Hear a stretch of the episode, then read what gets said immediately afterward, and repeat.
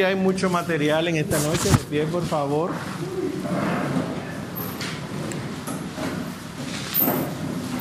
En el nombre del Padre y del Hijo y del Espíritu Santo. Amén. Señor, te damos gracias por tu amor y por tu misericordia, porque nos has enviado a tu Hijo, cuyo nombre es el más dulce que puede ser pronunciado, incluso más que la miel. Te pedimos que por los méritos de ese nombre Salvador, nosotros podamos gozar algún día de la salvación eterna. Pero mientras tanto, Señor, a ejemplo de ese tu Hijo, nuestro Señor Jesucristo, te pedimos que nuestra vida sea cada día más triturada como el trigo en el molino, para hacer harina y convertirnos en hostias vivas, para agradarte a ti como sacrificio eterno uniéndonos a Él. Lo pedimos por Él que vive y reina por los siglos de los siglos. Amén. Creo en Dios, Padre Todopoderoso, Creador del cielo y de la tierra. Creo en Jesucristo, su único Hijo, nuestro Señor que fue concebido por obra y gracia del Espíritu Santo, nació de Santa María Virgen, padeció bajo el poder de Poncio Pilato, fue crucificado, muerto y sepultado, descendió a los infiernos, al tercer día resucitó de entre los muertos y subió a los cielos, y está sentado a la derecha de Dios Padre Todopoderoso. Desde allí ha de venir a juzgar a vivos y muertos. Creo en el Espíritu Santo, la Santa Iglesia Católica, la comunión de los santos, el perdón de los pecados, la resurrección de la carne y la vida eterna. Amén. Todos los santos de Dios rueguen por nosotros. Bien, siéntense. Bueno, para hoy teníamos o tenemos una lectura sumamente interesante tanto del catecismo como de un documento del magisterio. ¿Leyeron? Ay, ay, ay, ay, ay. Sí, ay, qué bueno, qué bueno. Un documento que se llama Oraciones Forma. Alguien que leyera. ¿Qué impresión les causó esta lectura? ¿Qué descubrieron nuevo? ¿Que hacían bien? ¿Que no hacían? ¿Alguien no? ¿Nada le llamó la atención? Todo fue muy bien, sabían orar, meditar, contemplar, sabían que en la casa se puede poner un lugar para orar, lo sabían, que se debe. Ah, bueno, pues esta gente son católicas de verdad. Ya no hay nada que hablar hoy, entonces pueden irse. Ah, bueno, ok.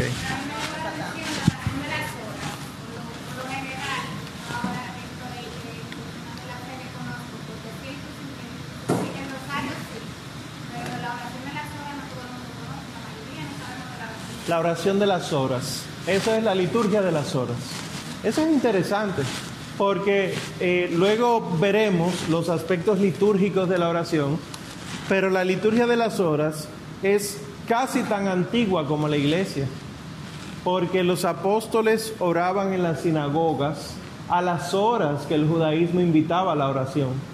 Y cuando entonces los apóstoles asumen de verdad el cristianismo, pero con ese eh, ese pasado que tenían, descubren que el día hay que santificarlo.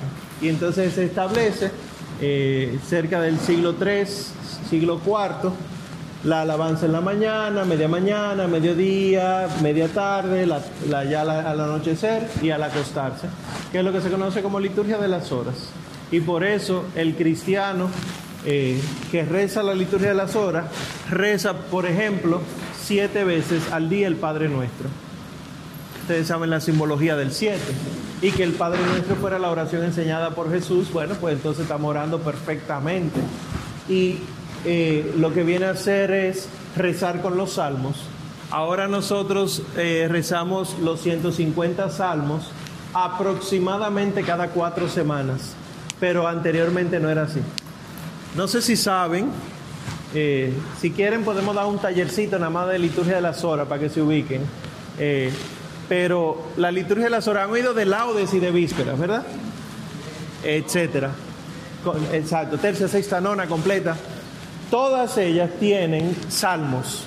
Normalmente tiene dos salmos y un cántico del Antiguo y del Nuevo Testamento. Pues los 150 salmos están organizados en cuatro semanas y es lo que se conoce como salterio semana 1, semana 2, semana 3, semana 4, que no tienen un orden específico, sino que así lo ha traído la iglesia. Pues cada cuatro semanas le eh, rezamos con los 150 salmos. Pero anteriormente, antes del Concilio Vaticano II, no era así. Era que cada día se rezaba los 150 salmos. Porque era para la vida de oración. Y por eso el Santo Rosario vino a sustituir los 150 salmos en el que no sabía leer. Y a ti no te dicen que rece el rosario eh, dividido en cuatro semanas, sino que tiene que rezarlo en el día. Y se ha concedido rezar el rosario completo en una semana, como concesión. Y por eso ustedes ven que los martes son los misterios de dolor, que los jueves son de luz, que los sábados son de gozo. Pero eso es una concesión, un permiso, un regalito. Pero la realidad era que el que iba a rezar el rosario tenía que rezar en un día las 150 Ave Marías. O sea, los de gozo, los de dolor y los de gloria. Los de luz los introduce luego San Juan Pablo II. Pero eran 50, 50 y 50 y el rosario largo, que mucha gente le dice el cenáculo, no se llama cenáculo, el cenáculo es la habitación donde cenaron, la última cena, pero la gente le dice así, ese es el rosario. Y cuando ustedes leen los documentos de la iglesia del Vaticano II para acá, le dice al rezo de lo que ustedes y yo hacemos los lunes, los martes, etcétera, le dice la tercera parte del rosario. Pero antes del Concilio Vaticano II, el rosario era sinónimo de 150. Y si era 150 en un día y venían a sustituir los 150 salmos, era 150 salmos en un día. Qué exagerada la iglesia, ¿cómo es posible? ¿Quién iba a rezar 150 salmos en un día? Los que dedican su vida a la oración. Porque la liturgia de las horas era para la vida consagrada y todavía hoy es para la vida consagrada. Ustedes y yo no tenemos la obligación de rezarlo, pero sí se nos exhorta encarecidamente a que lo hagamos. ¿Cuál es la diferencia? Que tú un día no rezas laudes y no pasa nada. Pero una monja, un monje, un fraile, un azor, no reza una, una de las horas porque no le dio la gana y comete pecado grave. Pecado grave, mortal, que hay que confesarlo. Nosotros no. Entonces te dice, ah, uff, qué alivio. Sí, pero ni que fuera poniéndote a hacer cosas malas, sino que es buscando la santidad. Después, si quieren, podemos coordinar en un momento, que podemos dar un taller fácil, sencillo, para entender la liturgia de las horas. Sí.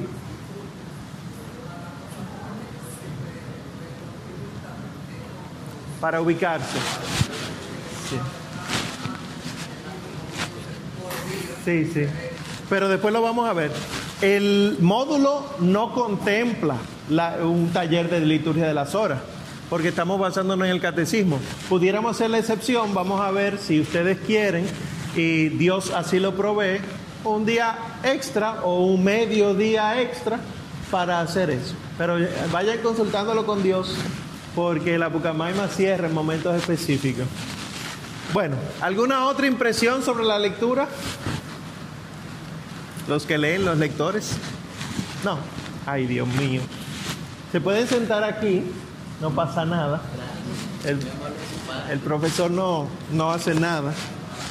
¿Creen ustedes? Bueno, pues empecemos con la clase porque lo que corresponde para hoy es el camino de la oración, entre otras cosas. Estoy en el numeral 2663. 2663 en adelante. ¿Qué dice el catecismo en todos estos numerales? ¿Cuál es el camino de la oración? Primero nos habla de que la oración en la mayor cantidad de las veces debe ser dirigida al Padre. Eso lo habíamos comentado la semana pasada. Que luego entonces la oración al Hijo sí es, es buena, pero que no es el centro. Cristo es el centro, pero la oración al Padre es el centro. Y que nadie puede decir que Cristo es el Señor ni hablar con el Hijo si no es por el Espíritu Santo. Por lo tanto, para yo llegar al Padre tengo que ir al Hijo, para yo llegar al Hijo tengo que ir al Espíritu. ¿Cuál es el camino de la oración cristiana? Al Padre, por el Hijo, en el Espíritu Santo. Y en una manera un poquito más gráfica, primero yo voy donde el Espíritu para que me muestre a Jesús, puedo hablar con Jesús para que me muestre al Padre. Y mi oración dirigida al Padre, en el Hijo, por el Hijo, en el Espíritu Santo, es la oración eficaz. Hablábamos la semana pasada que pudiéramos dirigir nuestra oración a una de las tres personas y está bien. Pero recuerden que si yo de verdad estoy encontrándome con el Espíritu Santo, de verdad en mi oración, necesariamente mi alma tiende a Cristo. Una oración al Espíritu Santo bien hecha busca del Señor Jesús. Y un encuentro con el Señor Jesús de verdad tiende al Padre. Porque el Señor Jesús lo que hizo fue mostrarnos al Padre, o quiso mostrarnos al Padre.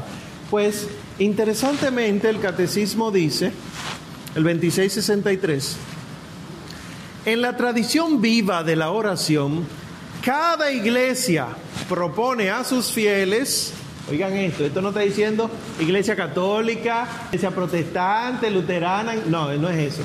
Cuando dice cada iglesia, es la iglesia local, nosotros pertenecemos a la Iglesia Católica Dominicana.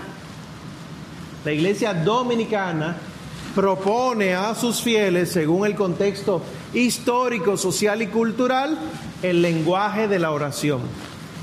Palabras, melodías, gestos, iconografía. Miren qué es lo que yo encuentro curioso.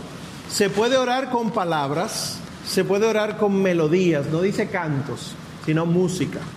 Se puede orar con gestos y se puede orar con iconografía, o sea, con pintura, con escultura, con la representación sagrada de algo en el arte, en, el arte plástico, ¿verdad?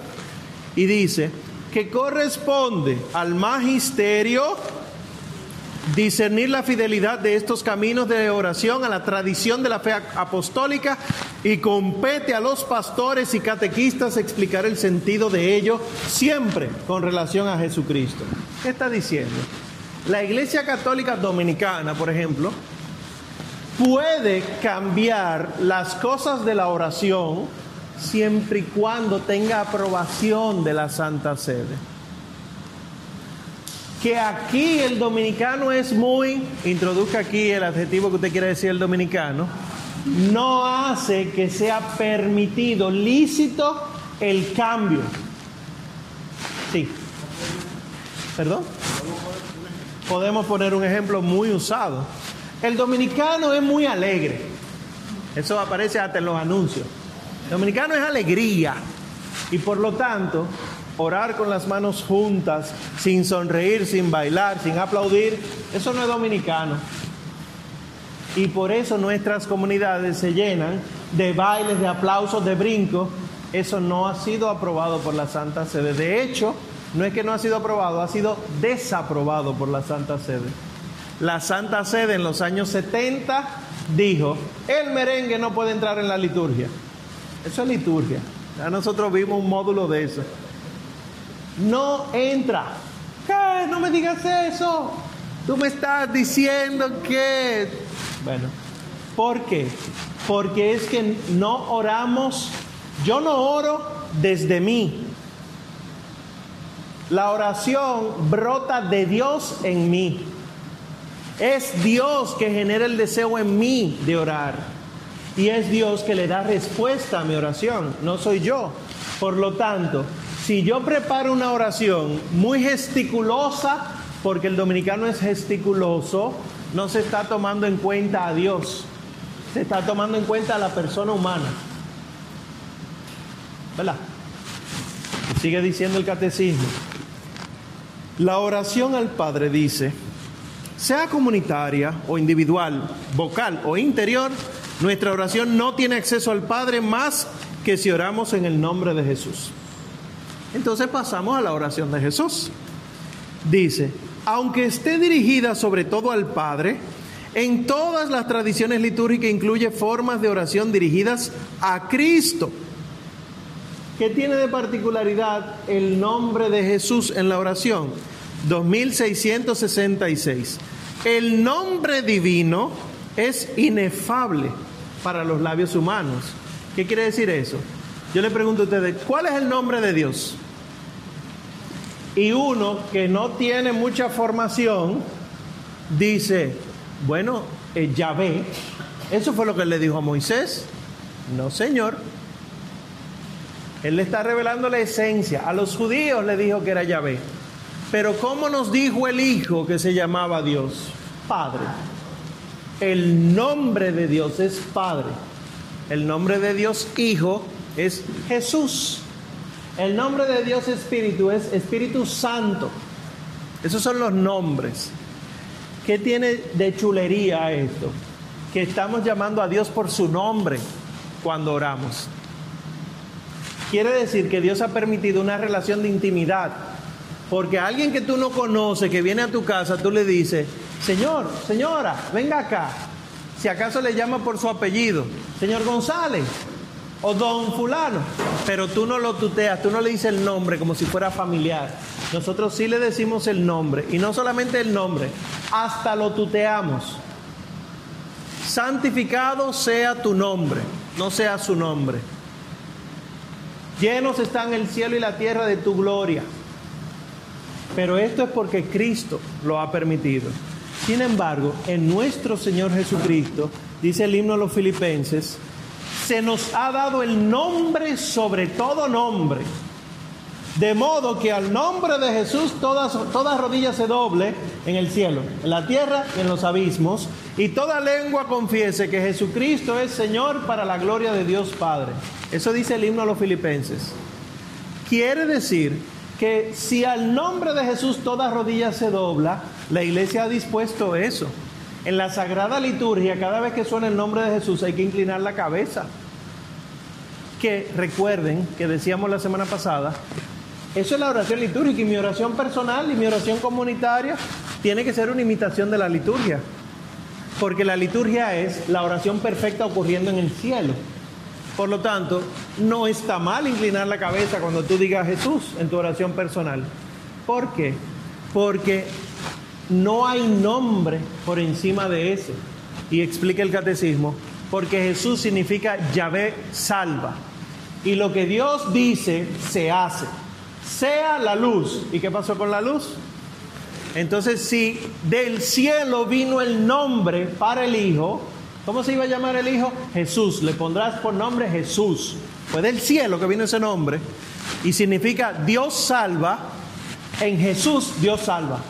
No puede salvarte si lo aceptas en tu corazón. Toda esa teología protestante que ha encontrado cabida en nuestra comunidad, hay que sacarla. Porque Dios te salva. Claro, necesita de ti, pero no es si lo aceptas en tu corazón. sino si lo crees en tu corazón. ¿Qué es el corazón? ¿Alguien sabe lo que es el corazón para los judíos?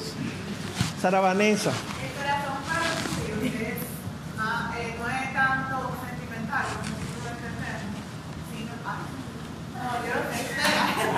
Dale la oportunidad que yo cuente. Está bien. Yo estoy nerviosa, no. Yo no voy a dejar con eso.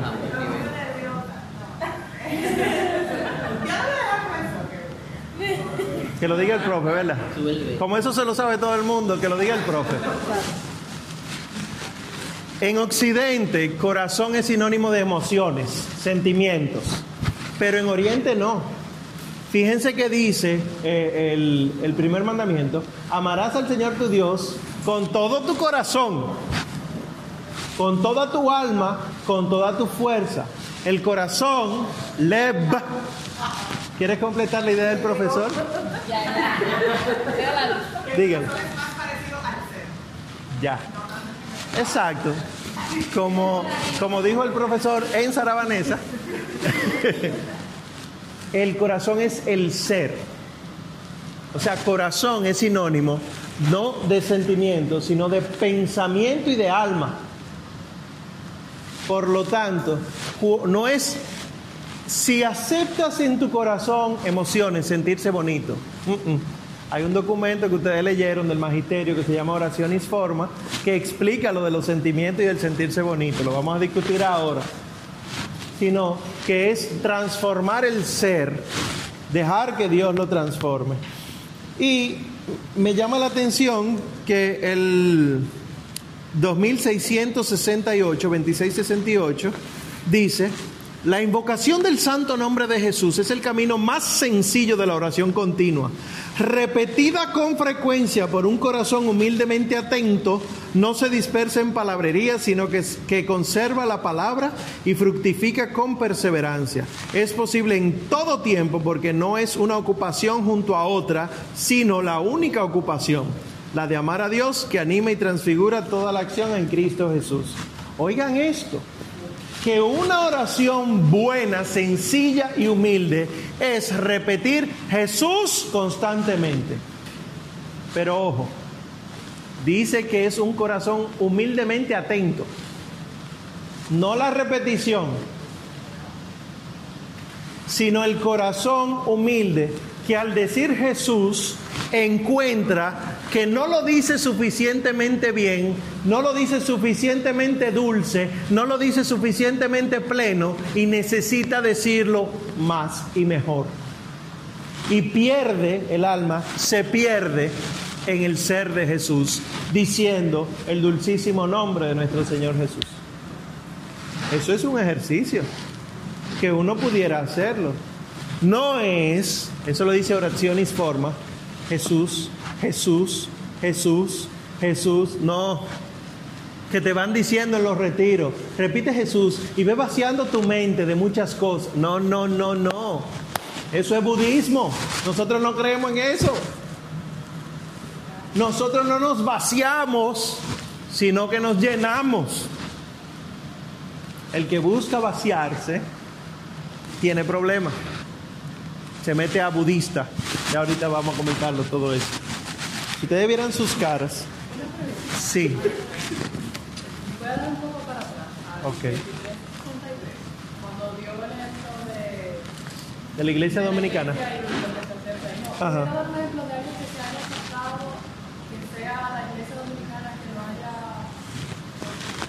Bueno, puntualmente no sé si está aceptado, pero en el año 2000 se reunieron los obispos nuestros y elaboraron un documento que se llama Concilio Plenario Dominicano, donde están las normativas dominicanas con respecto de las normativas de la iglesia.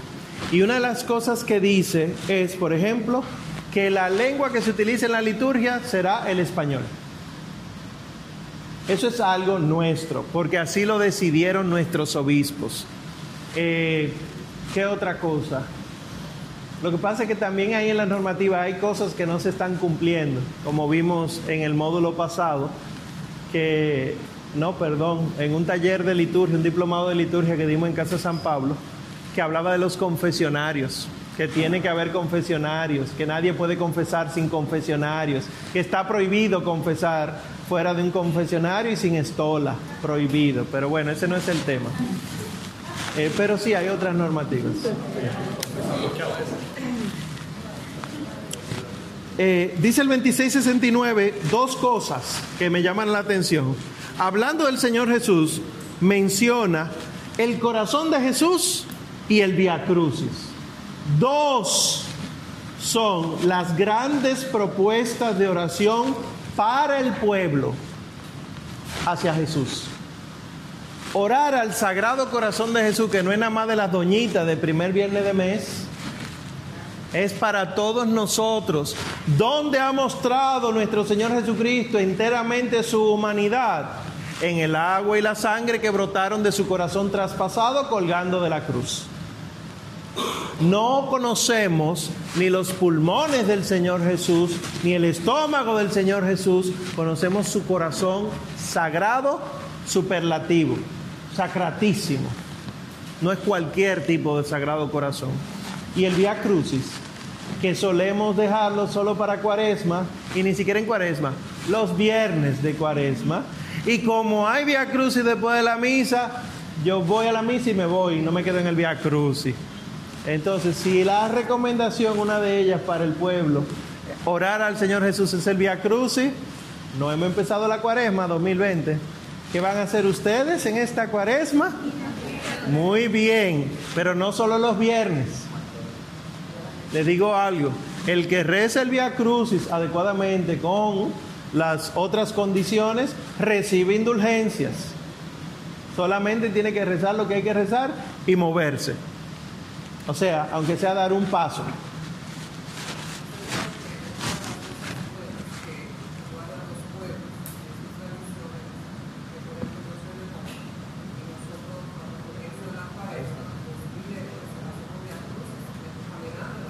Sí, sí. Pero eso, sí, eso no es tradición de los pueblos, es de la iglesia que gracias a Dios el racionalismo eh, eh, estéril no se ha metido allá. Porque muchos creemos que por ser de la ciudad de Santo Domingo ya esas cosas no son necesarias. Ya Cristo nos salvó. ¿Qué es lo que tanta penitencia? Porque tú tienes Jesucristo crucificado en el cuello tuyo, ya resucitó. Ustedes sí son... No, no, no. Protestantismo, eso, váyase para otra iglesia, que aquí no necesitamos de eso. Hay de sobra. Y la oración al Espíritu Santo. ¿Está bien orar al Espíritu Santo? Claro. Claro que sí. Pero no ven Espíritu Santo como si Él estuviera afuera. Que la mayoría de nosotros cuando empezamos nuestras oraciones comunitarias o personales, además de utilizar, usar al Espíritu Santo como si fuera una energía, una algo que se te da pero que no es persona, es como, como la, la visa para poder entrar o que lo piden por parte, piden más Espíritu Santo, nada de eso es verdad, eso es disparate. Pide una doble unción, yo he oído sacerdotes decir eso, una doble unción en esta noche, porque la unción normal que Él da no es suficiente, porque Dios no da una unción, porque parece que estamos exagerando ahora y esta es la noche donde Cristo ha vencido la muerte. Es aquí que se va, no, equivocadísimo. En Dios no existe doble unción, porque Dios se da y cuando se da, se da todo, no se da una parte. Eso es teología protestante que tiene un mal concepto de Dios. De hecho, que considera al Espíritu Santo como si se diera por libra. Pide más Espíritu Santo, más Espíritu Santo. Dile que entre más en tu vida. ¿Qué es eso? La hermana que acaba de entrar, por ejemplo, ella, una de dos, o entra o no entra. Pero ella está ahí, yo no puedo decirle, entre más, entre más al salón, entre más a este salón. Siga entrando. O entró o no entró. Es, el Espíritu Santo es persona. Por lo tanto, ¿se da o no se da? Lo interesante es que el Espíritu Santo, si tú lo pides con el corazón bien ubicado, se da. No hay ningún momento donde Él no se dé si se, si se pide con un corazón adecuado. Ahora, si no se pide adecuadamente, si se pide de manera mezquina, si se pide con otra intención, obviamente que no se da, porque Él es Dios. Y siendo Dios, da lo bueno a los hijos, porque el Espíritu Santo también es Padre nuestro en cuanto a que Dios es Padre.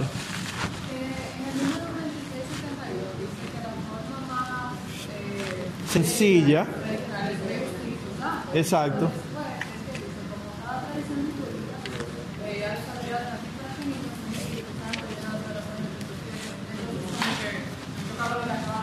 Sí, se puede decir ven Espíritu Santo, pero no como si Él estuviera fuera, porque lo tenemos por el bautismo. En un momento, antes de esos numerales, en el 2670, hay un error, no sé si en mi catecismo, mi edición, eh, pero dice la segunda oración, cada vez que en la oración nos dirigimos a Jesús, es el Espíritu Santo quien, el mío dice con su gracia prevenida, pero realmente, pero realmente el catecismo en latín dice preveniente, no prevenida. Si alguno lo tiene como prevenida, pre. Tachen si dice prevenida o proveniente, es preveniente. Es una de las clasificaciones de la gracia que hace San Agustín, Santo Tomás, el Concilio de Trento, etc. Que es la gracia preveniente. Para que tú puedas salvarte mientras tú estás en tu vida de pecado, Dios te da la gracia de que ese pecado no te consuma hasta la muerte. Él previene que no te vaya demasiado mal para que cuando tú puedas por fin escuchar su voz, tengas suficiente fuerza espiritual para responderle. Fíjense la gratuidad de la gracia, porque Dios no te da la gracia solo cuando tú la pides, sino que ya por el hecho de tu ser imagen y, semejanza de Él, Él te da una gracia que te previene de las cosas malas. Bueno, hasta que Él entienda porque Él puede permitir cosas malas como buen padre que es. ¿Qué estoy diciendo? La gracia que te hace santo, la gracia santificante, Dios te la da por los sacramentos. Antes de tú ser bautizado, antes de recibir cualquier sacramento, ¿tú estabas en el infierno? No, tú estabas en el pecado. Pero Dios prevenía que tú cayeras directamente en el infierno. ¿Por qué? ¿Cuántos no bautizados andan en la calle vivos, disfrutando de bienestar emocional? No estoy hablando material, emocional, psicológico. ¿De dónde viene eso? De Dios. Entonces la gracia actual, o sea, la gracia que me permite existir hoy, hacer hoy, ser hoy de Dios, tiene una parte previa, que es la preveniente. Entonces, ¿por qué digo esto? Porque aquí al decir que cuando nosotros nos dirigimos a Cristo, realmente es el Espíritu Santo con su gracia preveniente que nos está atrayendo en la oración. Ustedes y yo cristianos, que hoy estamos desarrollando un chin del conocimiento de una oración medianamente correcta, fuimos preservados hasta el día de hoy por la gracia para no desviarnos por un camino horrible. Porque fíjense cuánta misericordia ha tenido el Señor que nuestra ignorancia crasa, por lo menos estamos hoy aquí,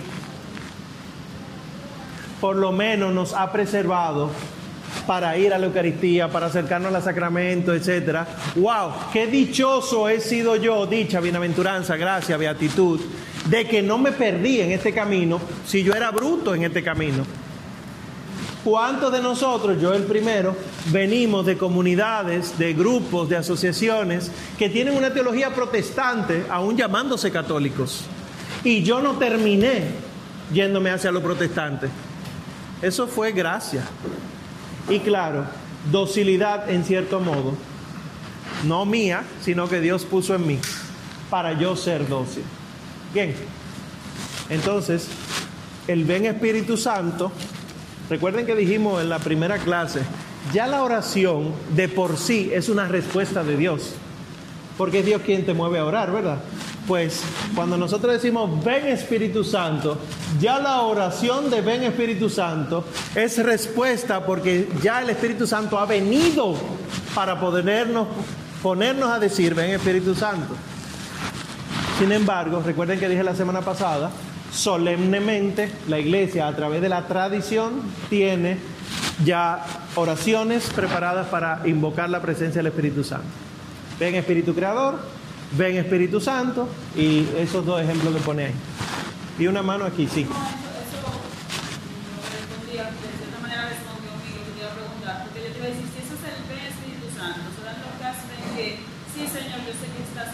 ya se siente el Espíritu Santo, y a veces tú dices, pero ¿o soy yo o es, o sea, no, no sé cómo decirlo, pero como, yo llegué a preguntar, ¿cuándo saber que realmente es así? Hay un llamado y luego todo el mundo empieza a decir, sí, ya está Santo. Ese documento, Oraciones Formas, si se lo leyeron rápido, léanselo al paso, por favor. Dice en un momento, Oraciones Formas, está en el cronograma. Eh, yo tenía el control aquí. Al profesor no se le puede dejar el control en la mano, lo pierde. Eh, en el oraciones formas, que no pasa esto.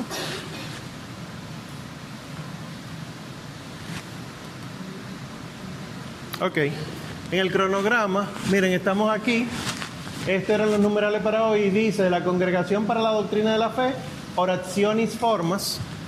Dice en ese documento que nosotros en nuestra oración, los católicos, no dependemos de experiencias emotivas ni físicas para que Dios se haga presente.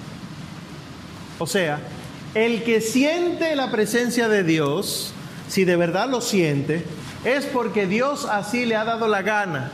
No que la oración depende de eso. que hemos hecho nosotros? Ustedes llegan a comunidades y ustedes enseñan lo que a su vez aprendieron que la gente tiene que saber que Dios se siente aquí como un fuego, como una brisa, como unos temblores, como un escalofrío, como que tú flotas, como que te tiembla la mano, como que tú te desmayas, y ese no es Dios. Si está ocurriendo eso, de verdad en el alma, es el alma delante de la presencia de Dios, no Dios. Pero como hemos propagado de que eso es lo que hay que sentir y experimentar, mucha gente cree que eso es Dios y realmente no está teniendo experiencia de Dios. Y se queda la experiencia de oración en la experiencia eh, emocional física, que es lo que dice el documento en un momento, eh, psicocorporal.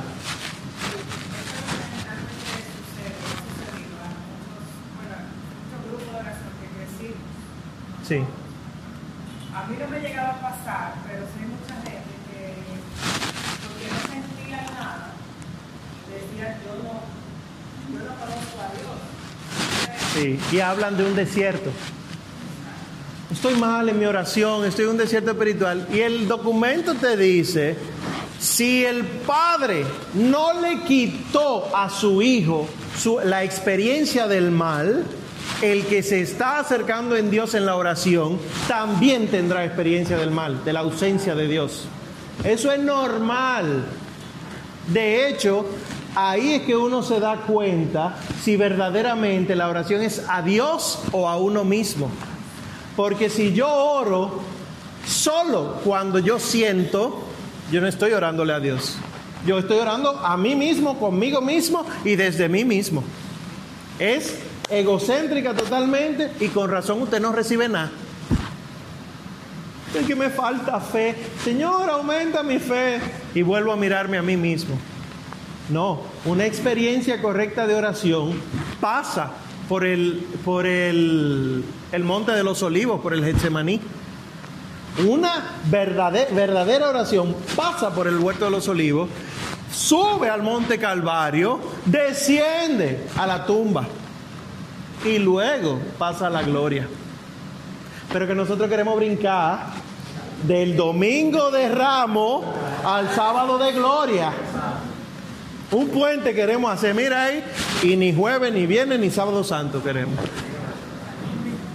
Pero la culpa la tenemos nosotros por falta de formación, pero también nosotros estamos formando desde una un lugar incorrecto. ¿Por qué? Porque yo formo desde mi experiencia. Señores, gracias por venir a esta comunidad. Eh, yo soy fulano, yo tengo tantos años aquí. Mi experiencia ha sido que... Entonces, ¿qué pasa? Que tu experiencia puede haber sido desde ti mismo, pero pudo haber sido desde, como dice el Evangelio de hoy, un espíritu inmundo. Un espíritu impuro es el que te está enseñando a ti y pero espérate, ¿y qué ganan los demonios haciéndose pasar por Cristo? Mucho más gente creerá en él. No, Señor. Si te hace creer que es Cristo y actúa no como Cristo, ¿cuántos se van a perder? El demonio gana mucho más almas haciéndose pasar por piadoso que siendo la cabra negra hedionda que le sale a la gente en la película. Te sale esa cabra aquí en el parqueo de la universidad y es para la capilla que tú vas a que te confiesas de una vez. Pero te aparece Jesús y te dice, hijo mío, lo importante es lo que tú sientas en tu corazón. Te va de la parroquia, te va de la formación, te va de la comunidad y ganó un alma. Sí, para allá abajo la ganó. Sí.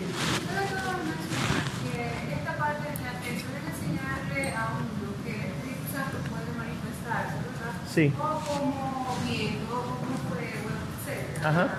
Entonces, no es Dios, o sea, Es la experiencia de la persona frente a Dios, si se está dando. Porque los santos, empezando por San Pablo, nos dice que eso no se le da a cualquiera. ok, entonces, ¿cómo uno identifica Eso. Sí. Si es o si no es, esa fue la pregunta tuya que yo hice así. El alma sabe, mis ovejas conocen mi voz. Y obviamente nosotros, dando un paso atrás por los frutos, nos damos cuenta. Ahora, ¿cómo yo sé en medio del asunto, de manera práctica, que yo voy bien? Es que usted no puede ponerse a tantear donde otros ya han caminado. Nosotros tenemos maestros de oración. El único lugar, la única casa donde hay maestros de oración eximios se llama Iglesia Católica. Entonces, para mí es más fácil yo coger un San Juan de la Cruz y caminar con San Juan de la Cruz y saber que lo que él anduvo a tientas, él me está llevando porque ya él lo experimentó.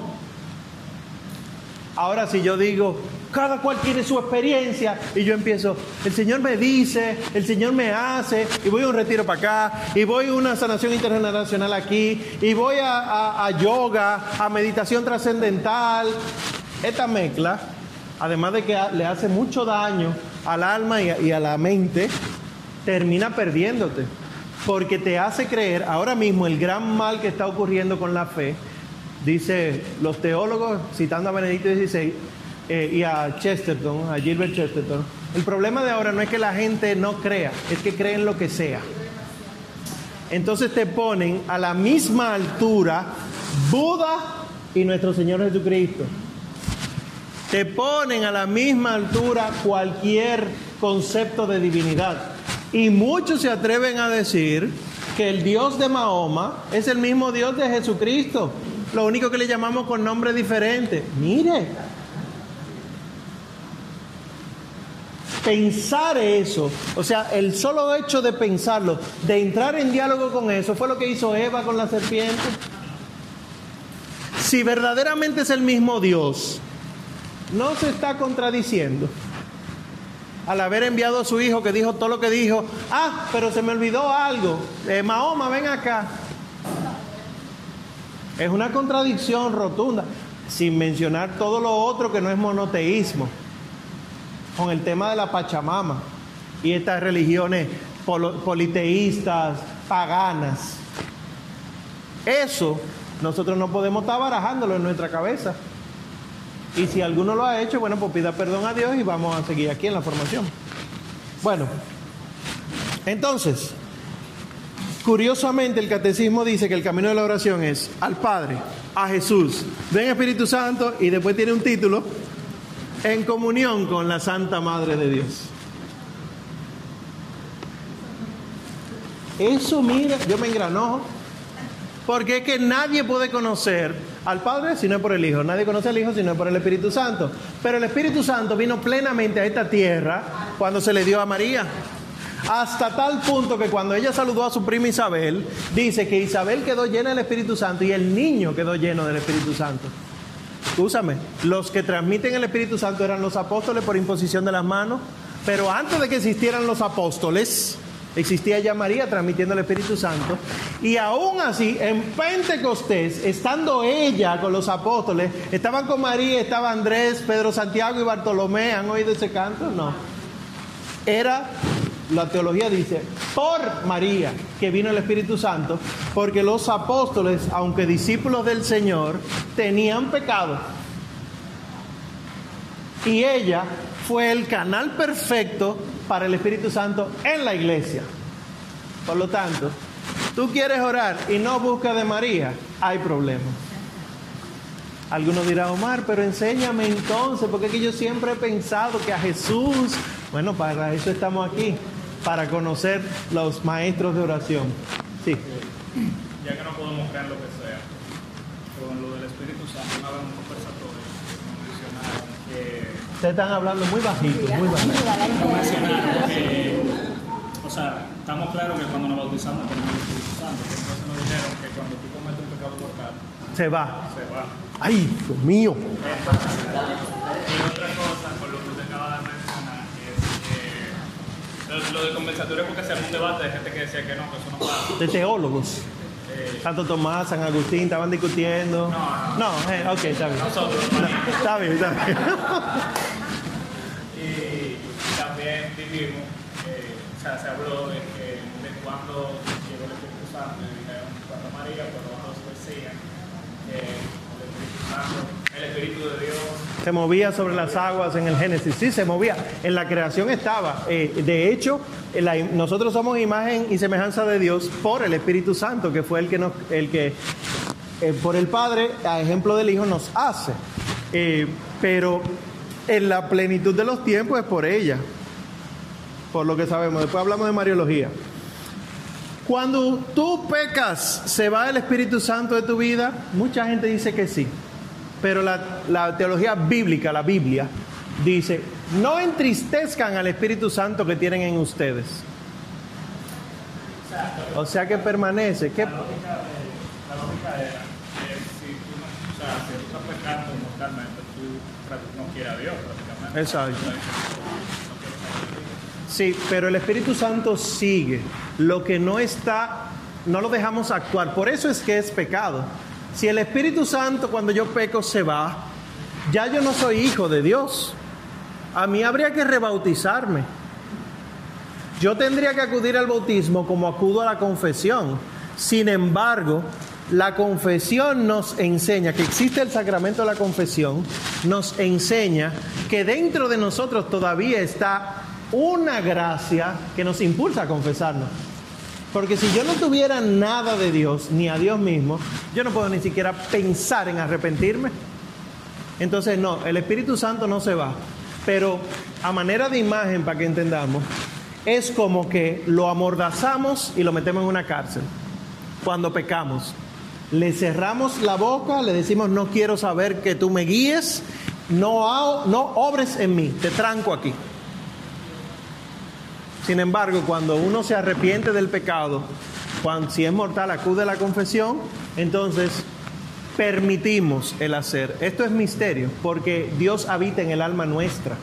La inhabitación en el alma, que dice eh, el Evangelio de Juan, que el que cree en mí, en mi Padre y yo vendremos a morar en su alma, etcétera, es misterio, porque Dios está en el cielo, pero también está aquí y no son dos dioses, y mi alma no es el cielo, pero mi alma sí forma parte de algo del cielo hasta tal punto que mi alma no muere, mi alma es inmortal, mi cuerpo sí muere. O sea que el alma participa del cielo, aún así en medio de mi pecado. Y por eso mismo yo decido morir en mi pecado y me condeno eternamente, para siempre. O sea que no se va, pero sí afectamos la gracia actuando en nosotros. Por eso lo que perdemos es la gracia santificante.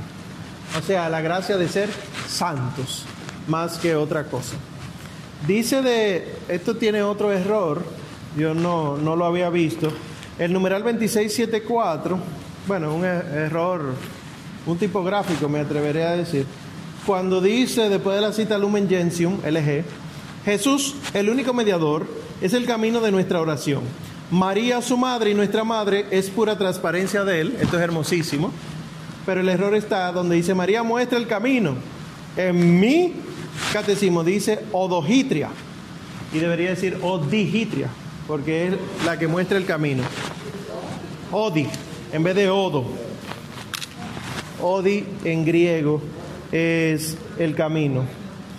Eh, luego explica el Ave María, que yo espero que ustedes se lo hayan leído, porque es muy bonito. Y entonces en un momento habla el 2678 de unos himnos de la tradición oriental. Menciona el acatistos, acatistos, y la paráclesis o paráclisis. Acatistos quiere decir no sentado. O sea que no se puede cantar sentado. ¿De dónde viene el acatistos? Estoy en el 2678. Bizancio, Constantinopla, estaba consagrado a la Santísima Virgen María. siglo 7, siglo 8. Era la época de los bárbaros. Y los bárbaros atacaban constantemente. ¿Por qué? Porque ese estrecho donde está Estambul es la manera como se viene de Asia y se puede cruzar Europa.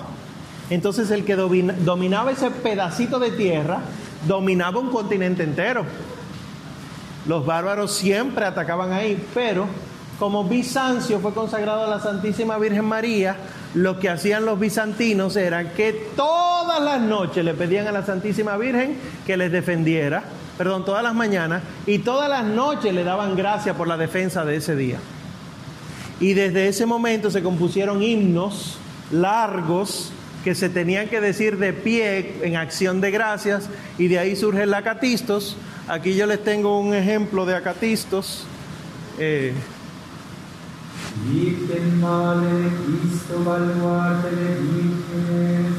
y de todo el que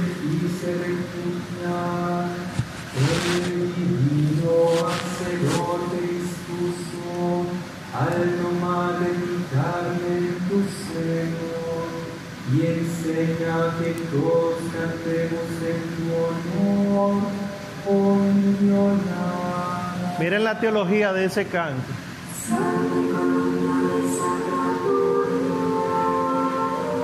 Todo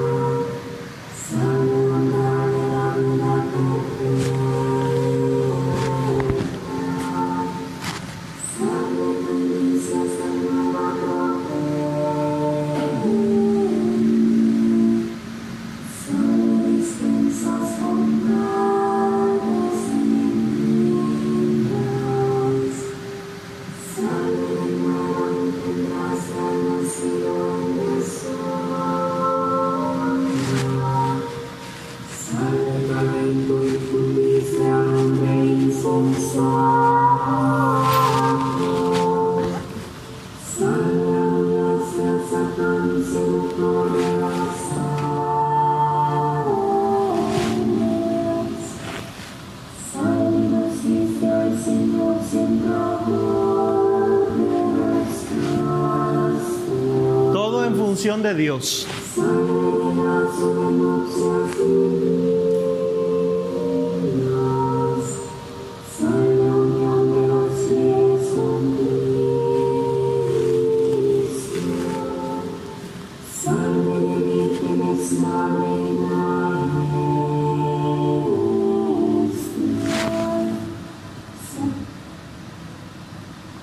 Ahí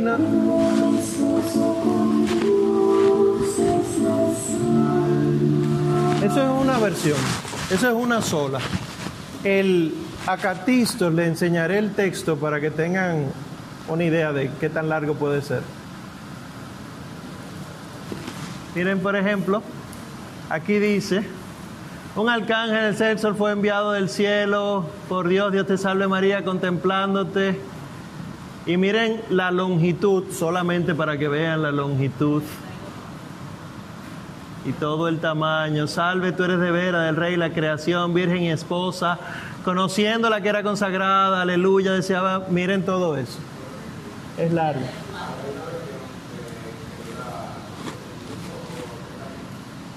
Sí, el himno completo dura cerca de 30 minutos, porque es un texto largo.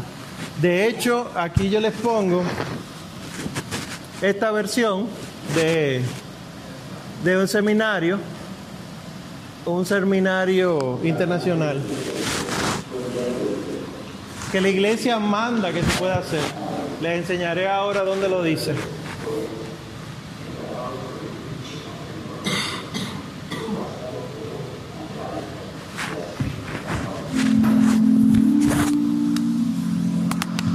Salve por ti resplandece la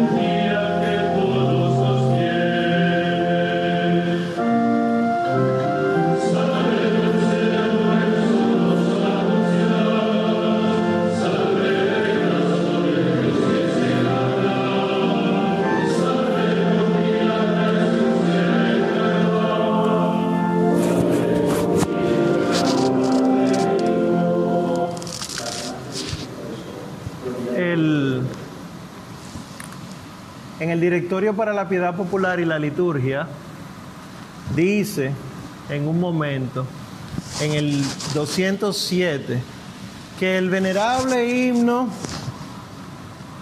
de la Catistos, aquí está, pueden buscar ese documento para lo que ustedes quieran consultar. El venerable himno a la Madre de Dios denominado Acatistos, eh, que es cantado de pie, representa una de las obras célebres, etc. La doctrina que tiene es de Nicea, de Éfeso, de Calcedonia, de los padres orientales del siglo IV y V. Se canta y se recomienda a la piedad del clero, los monjes y los fieles. Y como se ha difundido incluso eh, ahora en la iglesia latina, se permite y se recomienda cantarlo. O sea, nosotros como católicos pudiéramos tener esta liturgia del acatistos, o sea, cantarle un himno a la Virgen María, obviamente con el corazón bien ubicado. Igual eh, hay otro que se llama, eh, que aquí menciona, la paráclesis. Paráclesis quiere decir, ¿saben por qué al, al- al Espíritu Santo se le dice el paráclito? ¿Qué quiere decir paráclito? Para, al lado de, cletos, el que es llamado. El que es llamado para pararse al lado tuyo para representarte, en Occidente se llama abogado. El abogado es el que habla en función tuya, pero está al lado tuyo. Pues María es paracleta. María es abogada nuestra. Ella habla cosas buenas de nosotros delante del Padre, por los méritos del Hijo del Padre, Hijo también de ella. Pues hay también una liturgia de la paráclesis, pero esto ya no, la iglesia latina no lo tiene como algo suyo. Aquí les dejo una versión eh, rumana, así que les debo las letras, están en internet, pero es incluso un oficio. O sea, treinta y pico de.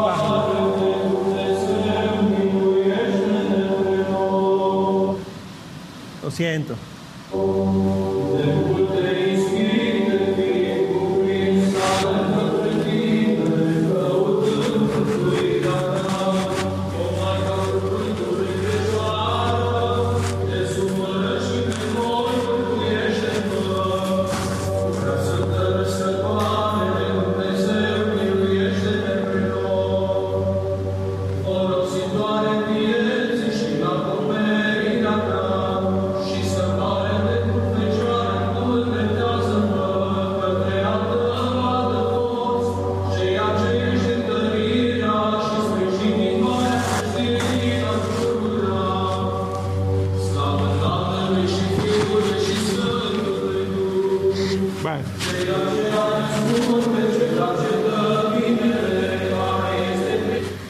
Se la mando. Pero todo eso está en internet. ¿Por qué le pongo esto? Miren.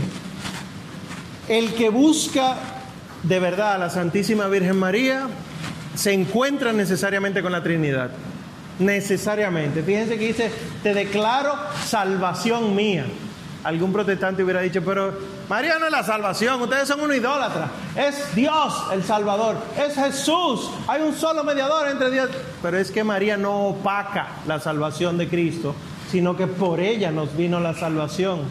Quiere decir que ella favorece, aumenta, multiplica el acceso de la salvación. Y por eso es la paracleta y dice el 26.7.9, María es la orante perfecta, figura de la iglesia. Y dice la penúltima oración, la oración de la iglesia está sostenida por la oración de María. Si alguien aquí no es devoto de la Santísima Virgen María, hágase devoto. Maestros y lugares de oración, entonces. Aquí yo subrayé muchas cosas, pero no, no. Hay una playa de testigos. Y dice, esto es el 2683 en adelante. ¿Cuál es la función de los santos en la oración? Dice el 2683 las últimas dos oraciones. Su intercesión es su más alto servicio al plan de Dios. Podemos y debemos rogarles que intercedan por nosotros y por el mundo entero. Esta es otra cualidad de la fe cristiana. Si verdaderamente ha habido montones de personas que han sido salvados por Dios, están en Dios, lo mejor que hacen es la intercesión por nosotros. Porque si Dios quiere que todos los hombres se salven, el que está en comunión con Dios quiere que todos los hombres se salven. Por lo tanto, nosotros tenemos un auxilio importantísimo en la oración que son los santos. Piensa a qué santo tú eres devoto. O diría yo, ¿a cuáles? Porque no, no uno. Uno debería tener la casa forrada de eso. Y por eso habla de los servidores de la oración. Primero la familia en la oración diaria. Los niños que no ven a sus padres orando son muchachos que después no van a querer saber de Dios. Igual el testimonio inverso. Si en casa llegó la fe por los hijos, los papás cuando ven a los hijos rezando dicen aquí hay algo más. Porque la casa es el lugar donde Dios obra ya un poquito más nuclear. Segundo, los ministros ordenados, responsables de la formación de la oración. Tercero, religiosos que han consagrado su vida a la oración. Y dice, la vida consagrada no se mantiene ni se propaga sin la oración. Los religiosos nunca deben rezar menos, sino más. Hay congregaciones, como una noticia que me mandaron, que las adoratrices, ¿de qué congregaciones? Adoratrices franciscanas, que se dedican a adorar 24 horas, etcétera, al Señor, decidieron que para ser más coherentes con el mundo hoy, van a adorar solamente una hora al día. Entonces usted no es adoratriz. Lo mismo le digo yo a ustedes, porque, ¿verdad? Apuntando a las adoratrices, el Señor me llama a ser adorador en espíritu y en verdad. Por lo tanto, toda actitud mía debe ser de adoración. Debería ser de oración. Cuarto, la catequesis de niños y jóvenes y adultos está orientada a que la palabra de Dios se medite en la oración personal, se actualice en la oración litúrgica y se interiorice en todo tiempo a fin de fructificar en una vida nueva. La catequesis es el momento en que se puede purificar y educar la piedad popular. Ese documento que les enseñé, el Directorio para la Piedad Popular y la Liturgia, explica que la piedad popular es buena, pero que hay que educarla. No es mala, es correcto tener devociones a santos. Es correcto rezar otras letanías que no sea solo la de la Santísima Virgen María. Es correcto tener todo esto, pero desde la fe de la iglesia. Y quinto, los grupos de oración, es decir, las escuelas de oración. Aclara que no es cualquier grupo que se reúne a orar son hoy uno de los signos y uno de los acicates de la renovación en la oración de la iglesia, o sea, un estímulo. A condición de que, a condición de que, lo vamos a hablar en el último día de clase, porque nos reunimos a orar y punto, a condición de que abreven en las auténticas fuentes de la oración cristiana. Abrevar, ir a beber a. La salvaguardia de la comunión es señal de la verdadera oración de la iglesia. Si tu grupo de oración te enseña a rechazar lo que la iglesia siempre ha hecho, vete de ahí que no te sirve. Si tu grupo de oración es tan novedoso que lo que hace la iglesia y siempre ha hecho, ya eso lo superamos, ya no hay necesidad de Sal huyendo de ahí, que Satanás es el que está enseñando a orar ahí. O fórmate y dile, déjenme darle una catequesis a ustedes, por favor. Y después te votan, o sea que terminaste yéndote. y por último, la dirección espiritual. El Espíritu Santo elige a hombres o mujeres, dice aquí, eh, para que acompañe a algunos al bien común que es la oración. Estos que han sido dotados de esos dones son verdaderos servidores de la tradición viva de la oración. Y, por ejemplo, me llega a la mente, dice San Juan Pablo II, no cualquiera que puede ser director espiritual, dice San Juan Pablo II, por ejemplo, para ser buen confesor, o sea, para que un padre pueda escuchar bien las confesiones y ser un confesor santo y hacer que ustedes sean santos cuando vayan a confesarse, para ser buen confesor hay que ser buen penitente. Lo mismo para ser buen director espiritual. Para ser buen director espiritual no hay que saberse el catecismo, sino conocer las profundidades de Dios y del hombre y donde Dios y el hombre se reúnen, se encuentran en Cristo Jesús. ¿Qué? O sea que no es cualquiera que puede ser director espiritual. Exactamente. Por eso mismo, no todos los sacerdotes deben ser directores espirituales. No es el ser sacerdote lo que le hace ser director espiritual. Porque acuérdense que de los doce apóstoles hubo uno que no se portó nada bien. Y que en el momento de la cruz todo el mundo salió huyendo. Aunque después la recapacitaron y Pedro confirmó a los hermanos en la fe, pero así transcurre la vida de muchos de nosotros. Sí.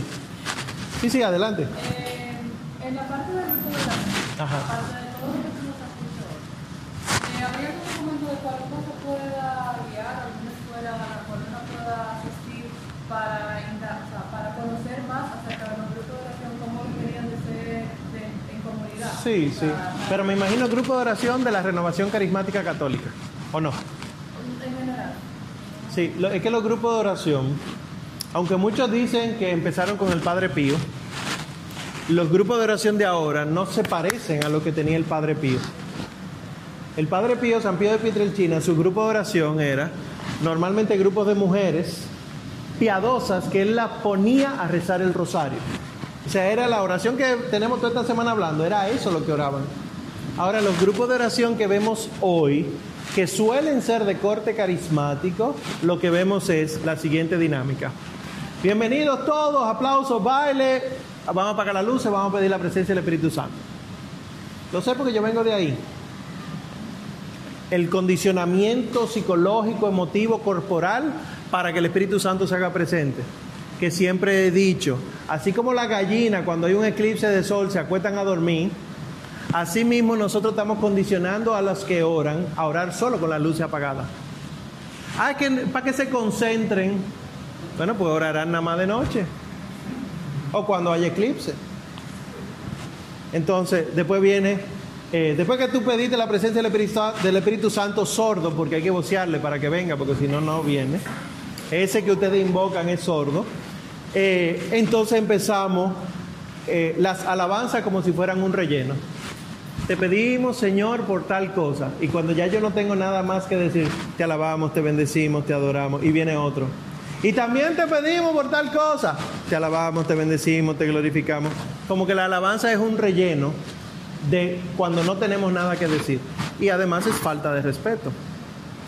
Entonces, si son grupos de oración de corte carismático o de la renovación carismática católica, la renovación tiene unos documentos que se llaman documentos de Malinas. Y ahí explica mucho de las manifestaciones carismáticas.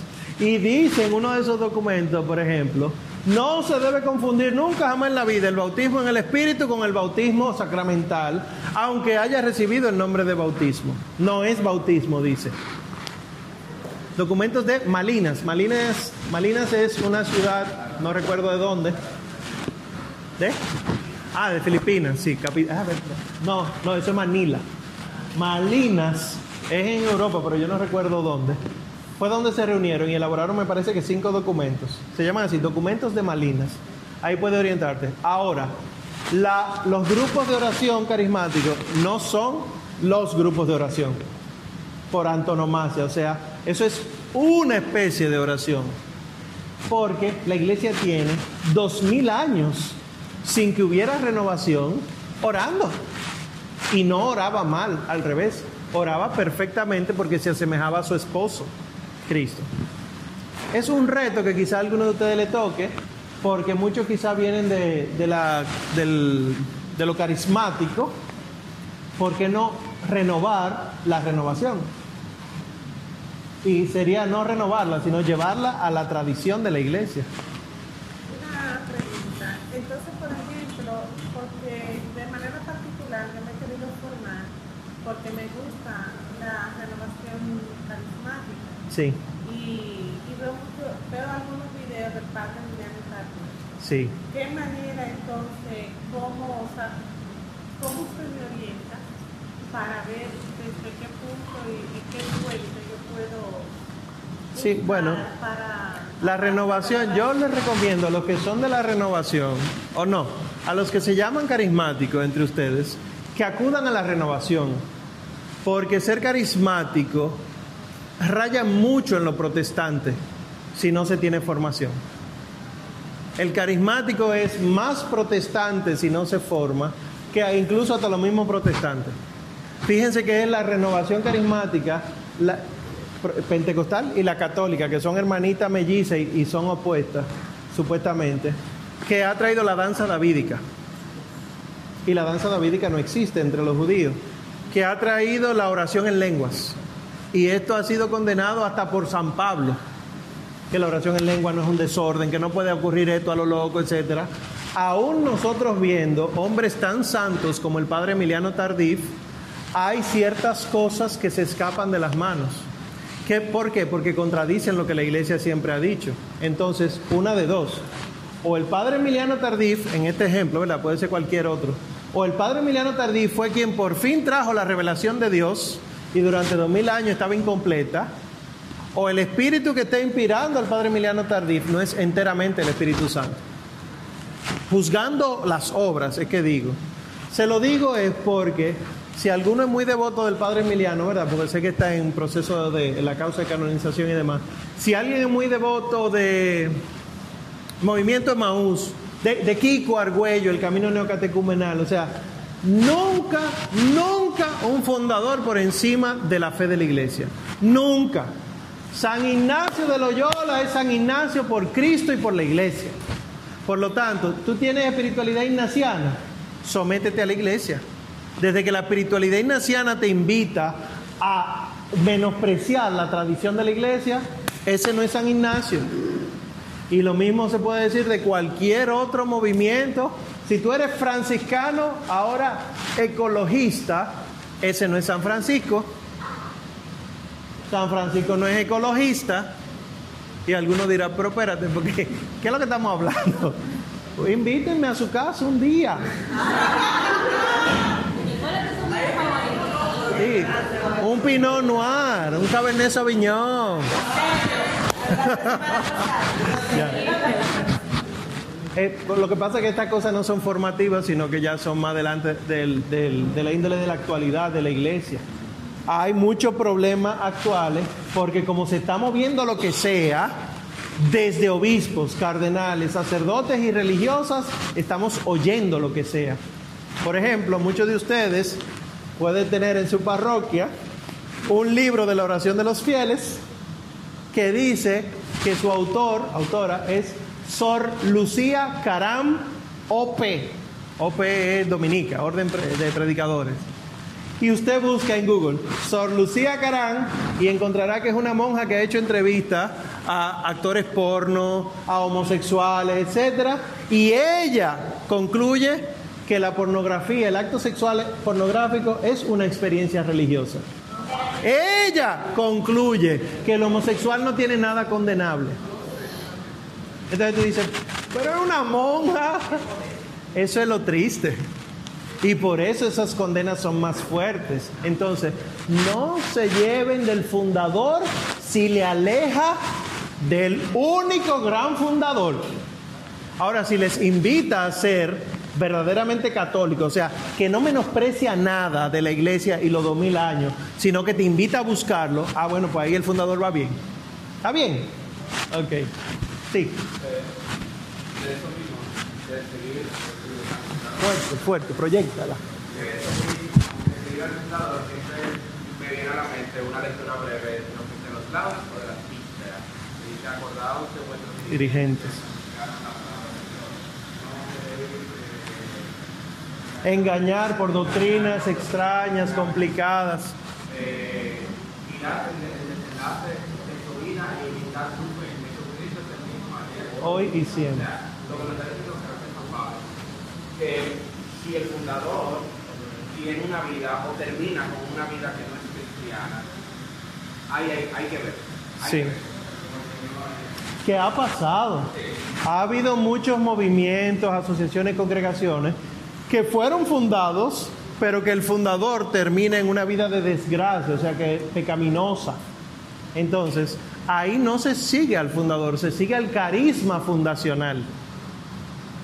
Pero igual, pudiera ser disfrazado de un ángel de luz. Puede ser, no, esto me lo dijo fulana que tiene los 60 años de la, de la renovación. Ella es la fundadora en este país y me dijo que, que a mí hay gente que me dice así, ah, pero fulana me dijo que los ángeles, los arcángeles son siete y son estos los nombres. Y yo, mira, con el respeto de fulana, fulana está fuera de la fe de la iglesia, sea quien sea, pero hay que conocer la fe de la iglesia. Por eso yo le digo, lean, estudien, para que no se dejen engañar. Profesor, entonces, ¿qué fuente de formación usted recomienda? Básico catecismo, primero catecismo, emburújense con el catecismo. ¿Por qué? ¿Por qué no primero la Biblia? Porque la Biblia leída fuera de la iglesia, o sea, si tú no sabes ser católico y lees la Biblia, no la vas a entender y terminarás en cualquier otra cosa.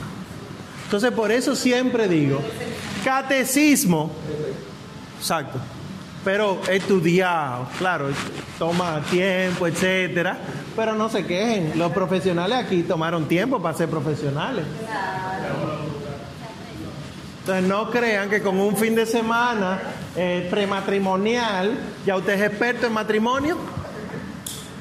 Contrólate. o sea, que, que tengan paciencia con ustedes mismos, pero sepan que la fe es de dos mil años, no de dos días. Por lo tanto, no solamente es larga en el tiempo, sino profunda enteramente en la eternidad, porque es de Dios.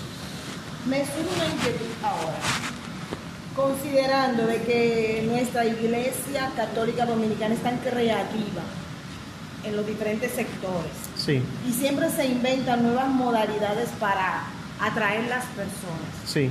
Surgió un movimiento con la adoración al Santísimo, ¿te acuerdas aquella vez que iban con música, luces y todo ese Sí. tipo de cosas? No sé dónde andará eso ahora. Entonces ahora tenemos el Rosario de la Aurora, por ejemplo, que tiene una serie de ritos Sí, está aprobado por la iglesia. no está aprobado por la ¿Quién- iglesia. ¿Quién vela porque todo lo que hacen las distintas iglesias de nuestro país esté aprobado, no por la Santa Sede, vamos a poner, por la Aunque sea por el obispo. por el obispo por lo menos. El obispo está enterado de que Yo no sé si, si, si palpablemente nuestro obispo esté enterado, pero ustedes son los que tienen que informar. Ustedes que están en formación son los que van donde su párroco y le dicen, padre, esto no está aprobado. ¿De dónde sale? ¿Por qué tenemos revelaciones todos los sábados primero? ¿Por qué eh, esas revelaciones no han sido aprobadas por la iglesia? ¿Qué hay en la Virgen María aquí? ¿De dónde viene? ¿Por qué entro en esta diócesis sin pedir permiso de otra? Y entonces el párroco manifestará su preocupación, si le preocupó esa exposición de ustedes, al obispo. Y si ese a su vez se sintió preocupado, pues entonces tomará medidas. ¿Por qué? Porque el pastor de esta grey es el obispo. El obispo puede eliminar desde su oficina cualquier cosa que sea ajena a la fe. Lo que él no puede desde su oficina agregarle cosas a la fe. Eso él tiene que remitirlo a la Santa Sede. Y la Santa Sede, después de muchos estudios, pudiera permitir. Y por eso hay ritos ad experimentum, o no ritos, usos de ciertas cosas eh, ad experimentum, pero que los ad experimentum, o sea, en experimentos, siempre están limitados a zonas específicas, a grupos específicos. Por ejemplo, a propósito del padre Emiliano Tardif, está en proceso de canonización, no es tan sencillo responder, porque él está en la fase diocesana.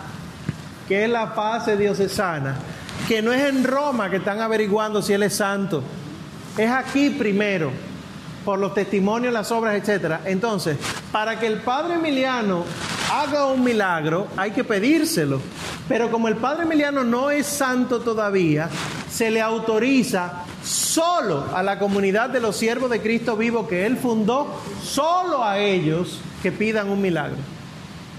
Yo que no soy de los siervos, tengo prohibido eso, aunque yo ame al Padre Emiliano.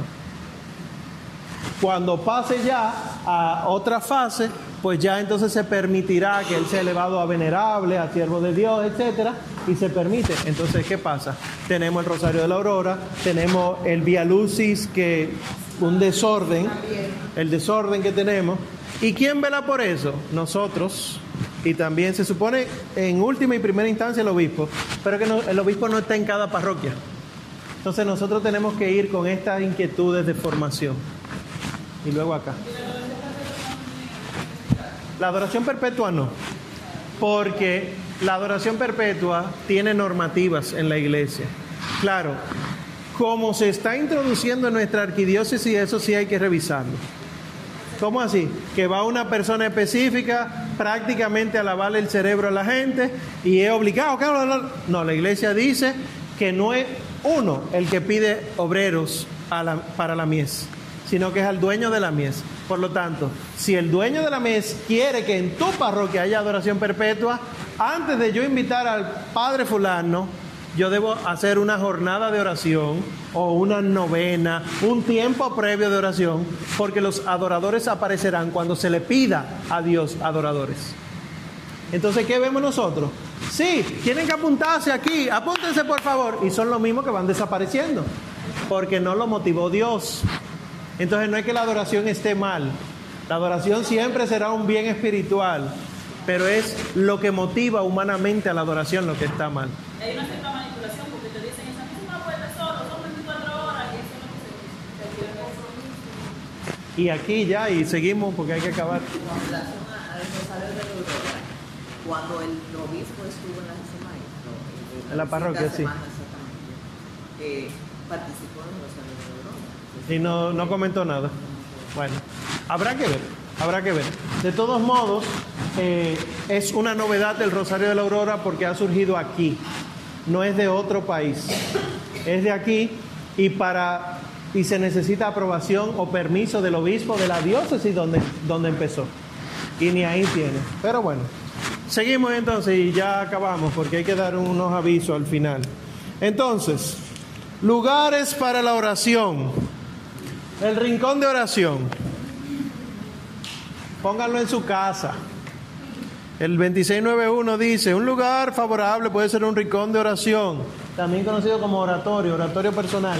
Tiene reclinatorio, tiene las imágenes de los santos, no tiene matica. Si quiere puede poner alguna flor a un santo específico, o, pero no matica. Ay, que estos bambucitos que me regalaron. Y menos los bambú esos que son nueva era. Ah, que vamos por... No. Imágenes de los santos, tus oraciones ahí, crucifijo, si quiere tener alguna vela, pero no que hay que orar prendiendo la vela, sino el sentido de la vela que uno enciende una vela como si uno se quedara rezando con el santo. Y claro, cuidando todos los asuntos para que no se incendie, la casa. Pero sí, no, no solamente es recomendable, sino que hasta lo manda porque así hay un lugar específico para orar. Dice la iglesia, aunque tú puedes orar en cualquier lugar, no cualquier lugar es apto para la oración. Entonces hay mejor no solamente que sacar un espacio, sino que incluso un tiempo. Y habla de que incluso deberíamos asistir a los monasterios para hacer este tipo de oración. Y habla de las peregrinaciones. Las peregrinaciones como, no como paseo. Usted no va a peregrinar a, Roma para conocer los museos de Roma. Eso no es peregrinación. Peregrinar es orar. Que usted nunca ha ido a Roma y quiere aprovechar para, entonces ya eso es otra cosa. Pero no es peregrinación si es así, ¿está bien? Y luego habla de las expresiones de la oración, pero realmente las dejaré para la semana próxima, porque quiero profundizar un poquito con San Juan de la Cruz, que menciona en unas ocasiones. Ahora, sobre el oraciones formas, quiero que sepan, oraciones formas, que hay unas cuantas cosas muy interesantes que menciona ese documento. No sé si lo tienen en, en digital, eh, pero deberían tenerlo. Si no lo tienen con ustedes, pueden ver si se lo puedo proyectar para que puedan verlo. El, este documento de la Congregación para la Doctrina de la Fe habla clarito sobre algunos métodos de interpretación eh, de oración. Dice, por ejemplo, en la introducción, actualmente algunos recurren a métodos orientales por motivos terapéuticos, que es lo mismo que yo oigo a mucha gente decir cuando yo le pregunto, ¿y por qué a ti te gusta ir a misa los domingos? Ay, porque siento paz. Ahí no hay una misa adecuada, esa misa no es efectiva. En esa alma. Es efectiva porque hace, pero esa alma no le está dejando hacer. Si usted ora para sentir paz, si oras para sentirte tranquilo, no es oración, es un ej- ejercicio psicológico. Porque la oración cristiana está... Y entonces, la oración cristiana...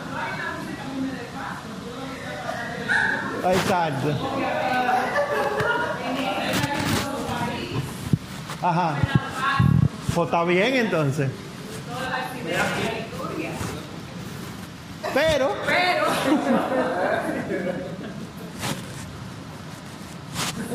paz. tú lo buscas, no, es eso. Es que, por eso que yo le he dicho en otras ocasiones, en otros momentos, recuerden que Dios tú no lo conoces porque te da paz.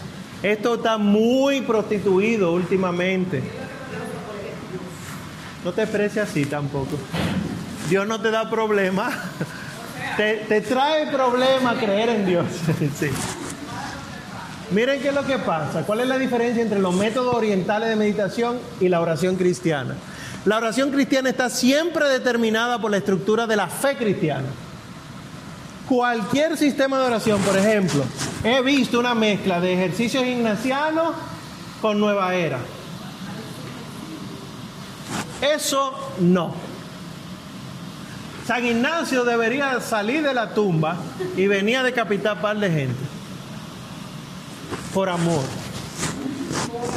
La oración cristiana expresa la comunión de las criaturas redimidas con la vida íntima de las tres personas trinitarias.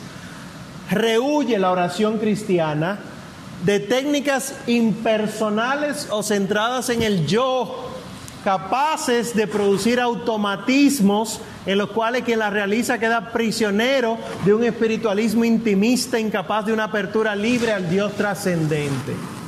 El sentirse bonito en una oración. Y le voy a leer solamente lo que yo subrayé, porque aquí son tantas cosas. Modos erróneos de hacer oración.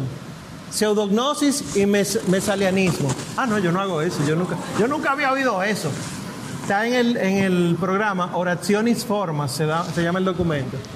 ¿Qué es la pseudognosis? Que dice que la materia es mala.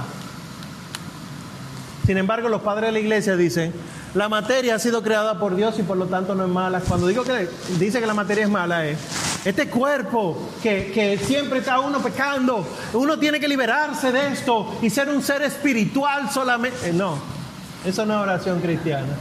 Usted se está metiendo en otra cosa. Además, la gracia, que siempre viene del Espíritu Santo, no es natural del alma. Hay que pedírsela a Dios. ¿Qué dicen muchas de estas oraciones? Tú tienes en tu interior la fuerza de hacer que las cosas buenas te lleguen. Eso no es cristiano. Eso no es de Dios. Y dice entonces, el signo auténtico de un conocimiento superior, fruto de la oración, siempre es la caridad. Y entonces los, el mesalianismo dice que en el siglo IV había unos falsos carismáticos, oigan esto, lo que son de la renovación, que identificaban la gracia del Espíritu Santo con la experiencia psicológica de su presencia en el alma. O sea, el sentir a Dios era sinónimo de la presencia de Dios. Y entonces los padres de la iglesia insistieron que la unión del alma orante con Dios tiene lugar en el misterio. en particular por medio de los sacramentos. Además, esta unión puede realizarse a través de experiencias de aflicción e incluso desolación, contrariamente a lo que opinan los mesalianos. Fíjense que en muchas oraciones de corte carismático que no tienen formación es el Cristo resucitado, no el Cristo que muere. Fíjense que es la gloria, no el padecimiento. Fíjate que tú estás enfermo porque no tienes fe suficiente, tienes que pedir para sanarte. Siempre es la, la experiencia buena y la mala. Y aquí te dice, mira, la desolación y la aflicción no son necesariamente un signo de que el espíritu ha abandonado el alma, sino que como siempre han reconocido los maestros espirituales, pueden ser una participación auténtica del estado de abandono de nuestro Señor en la cruz, el cual permanece siempre como modelo y mediador de toda oración. Sin embargo, esas dos formas siguen siendo una tentación hoy, porque estamos equiparando la psicología con la experiencia de Dios. ¿No le creen al documento? Vaya a cualquier retiro que usted le dé la gana y le van a poner a escribir en un papelito y quemarlo.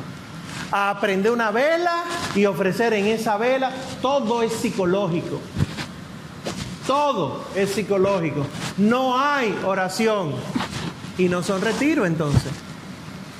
Entonces, estos recursos psicológicos deben decorar la experiencia de Dios, no hacerla centro. Que por eso hay que tener cuidado. Yo, por ejemplo, cuando clavo en una cruz eh, mis pecados, escribe tu pecado y clávalo en la cruz, taca, taca, taca, yo no puedo dejar ahí la experiencia de Dios, porque eso no fue experiencia de Dios. Eso es una manifestación psicológica que me permite entender una experiencia de Dios y por lo tanto yo debo exponer la experiencia de Dios. No fue ahí que se clavaron tus pecados.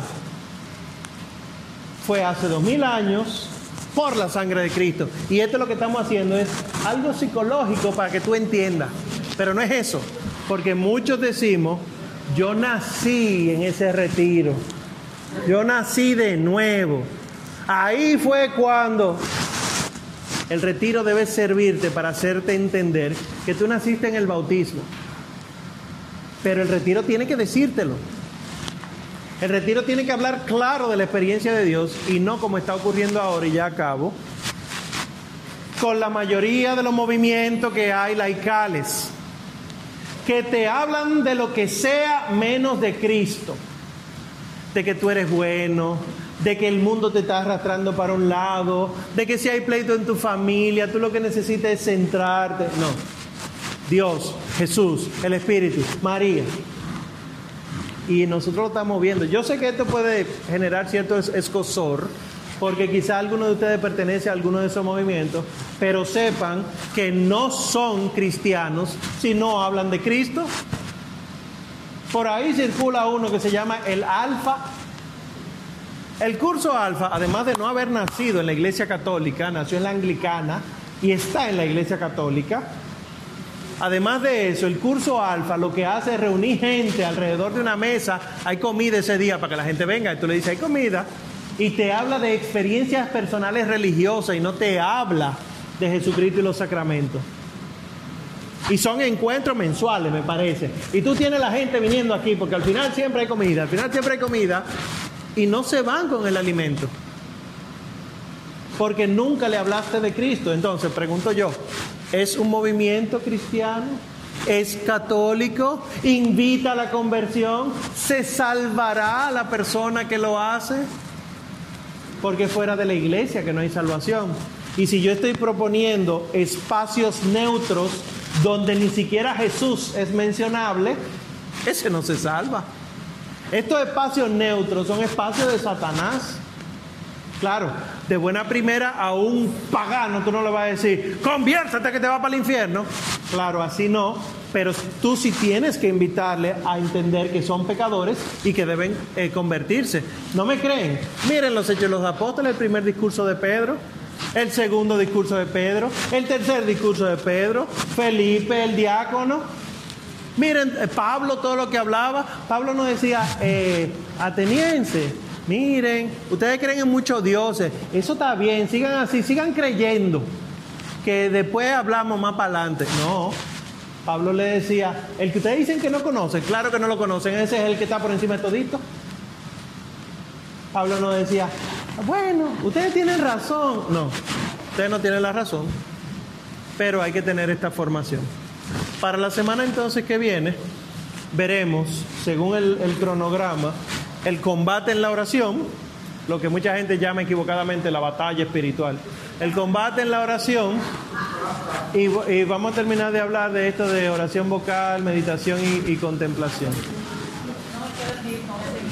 Sí. ¿Qué? Muy buena pregunta. ¿Qué es lo que es el Rosario de la Aurora?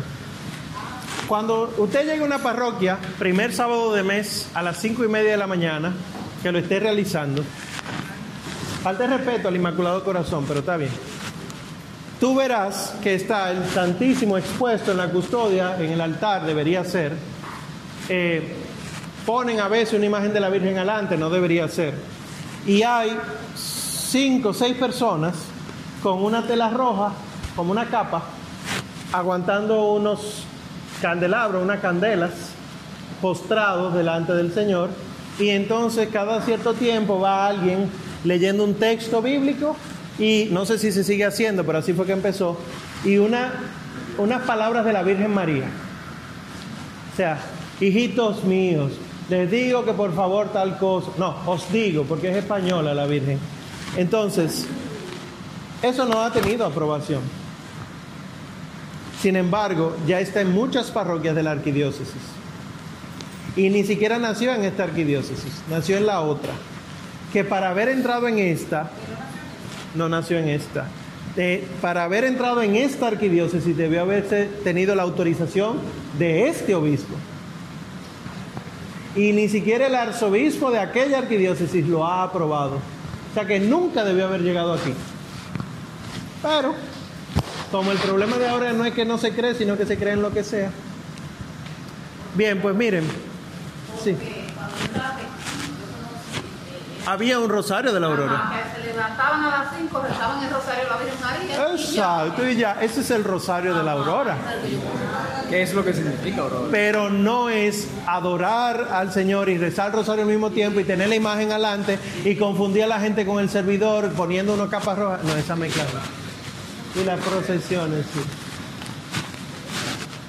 Bueno, pues miren, vamos a dejarlo ahí. Te- eh, no se vayan, que hay un anuncio. Melissa Moya, levanta tu mano. Melissa es del Ministerio del Amparo del Altísimo, ¿verdad? A quien pertenece la escuela. Pero ella es la directora de la Escola Cantorum, eh, del coro. El nombre oficial, según la iglesia, es Escola Cantorum, la escuela del canto, del canto. Y como tal, ella tiene un aviso que darles. Hola a todos. Vamos a ver las nuevas este, eh, semestre. Y bueno, eh, quería hacerles formalmente la invitación eh, a aquellos que deseen para el Señor. Eh, como bien dijo Mar, eh, la escuela cantorum del ministerio, eh, nosotros lo que buscamos a través de la escuela es pues, llevar esta música litúrgica tanto desde el servicio de la de actividades del ministerio como a distintas parroquias. Entonces estamos buscando voces y reclutamos y reclutando voces. Sobre todo en este, en este mes estamos preparando una actividad muy interesante y bueno, invitarles a que formen parte de aquellos interesados a la salida. Yo voy a estar ahí para que vayan y. Gen- Gente que cante. No, no que tenga la intención solamente. No, mentira, Melissa ya dirá eso. Si tiene oídos y quiere aprender y, y está interesado en ser litúrgico, lo menos dentro del coro sobre todo, bueno Sí. y fuera del coro también, sí. Por favor, de verdad, no lo duden. Gracias. Gracias, Melissa. Ah, muy importante, dentro de, o sea, hay personas que quizás cantan y dicen, bueno, pero yo no sé mucho de música o lo que sea. Dentro del coro nosotros parte de lo que hacemos, además de preparar eh, las actividades que nosotros tenemos, nosotros recibimos formación tanto en liturgia como en música. Entonces puede, de verdad que no tengan miedo. Ya saben, al final el que esté interesado en formar parte de la escuela, pues se acerca a Melissa. que hay una actividad muy bonita que está preparando. Bueno, pues recuerden lo del pago. Sara Vanessa, ¿tienes algo que decir? La lista por dónde anda. ¿Se apuntaron todos? Lista, lista, lista. Ahí hay 30. Cuéntame. Lista, se anotaron. Bueno, Mande la cuenta, ahí.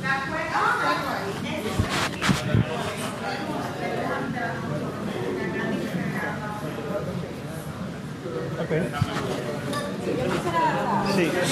Vamos a escuchar aquí ya. Para acá. me llamó la atención cuando estaba leyendo el documento del Oratorius Formas. Ajá. Como yo vi que era del 1989, yo dije, bueno.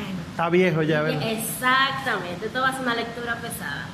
Pero me di cuenta de que los temas que habla y la manera en que lo presenta es como si lo hubieran escrito hace seis meses. Sí. O sea, te menciona como el mundo tecnológico, las necesidades espirituales de la gente y la búsqueda en otros tipos de meditaciones.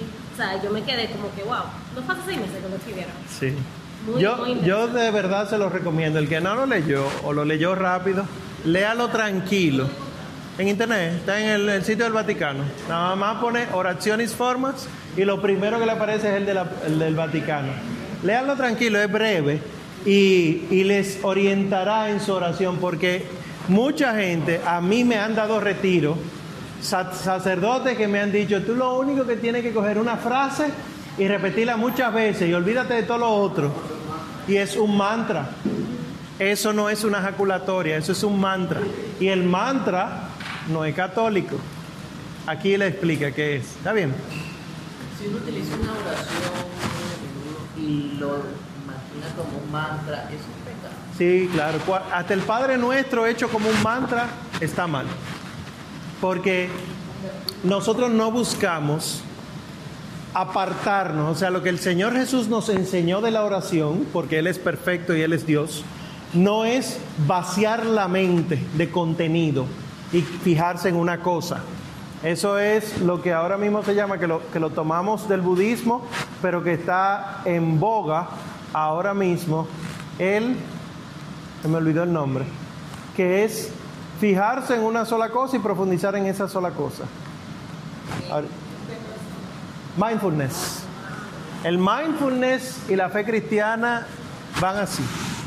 Entonces, si un Ave María, si un Padre Nuestro, si el mismo nombre de Jesús, yo lo utilizo como un mantra, o sea, para enfocarme solo en eso y olvidarme de los demás, no es oración. Y es más, es meditación oriental que no es nuestra. Y por lo tanto, el demonio puede utilizar para arañar todo lo que tiene que arañar ahí y después tú sientes un vacío, que Dios no me oye, etc. Y es realmente que el demonio ha desbaratado muchas cosas. Una de las intenciones de este curso es que ustedes, antes de aprender a orar, aprendan a entender la oración, aprendan lo que es la oración para que luego la oración salga. Porque si yo les digo a ustedes, hubiera sido más fácil digan, decirle, "Le- lean estas oraciones y apréndanselas, ya es la oración. Pero esa no es la oración.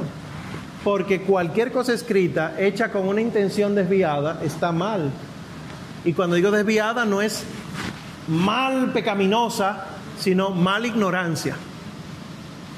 Puede entonces desviar el alma. Pero poquito a poco, poquito a poco. Vamos a ponernos de pie para concluir, pues.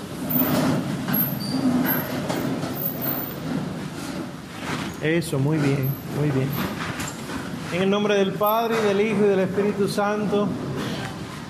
Gracias, Señor, porque solamente en ti está puesta nuestra esperanza. Porque tú inclinas tu oído hacia nosotros cuando invocamos tu nombre, cuando nuestros gritos desesperados alcanzan hacia ti. Tú nos das tu favor, tú nos sacias de tus favores, tú extiendes la mano y nuestra alma queda llena de ti. Te pedimos, Señor, que no nos desampares en este caminar y que ahora mismo, de camino a donde quiera que vayamos, de manera especial a nuestros hogares, nos veamos libres de las acechanzas del maligno y que por la intercesión de la siempre gloriosa Virgen Madre de Dios, María Santísima, nosotros podamos dar testimonio de cuanto hemos aprendido. Lo pedimos por Jesucristo, tu Hijo, nuestro Señor. Amén. El Señor nos bendiga, nos guarde de todo mal y nos lleve a la vida eterna. Amén.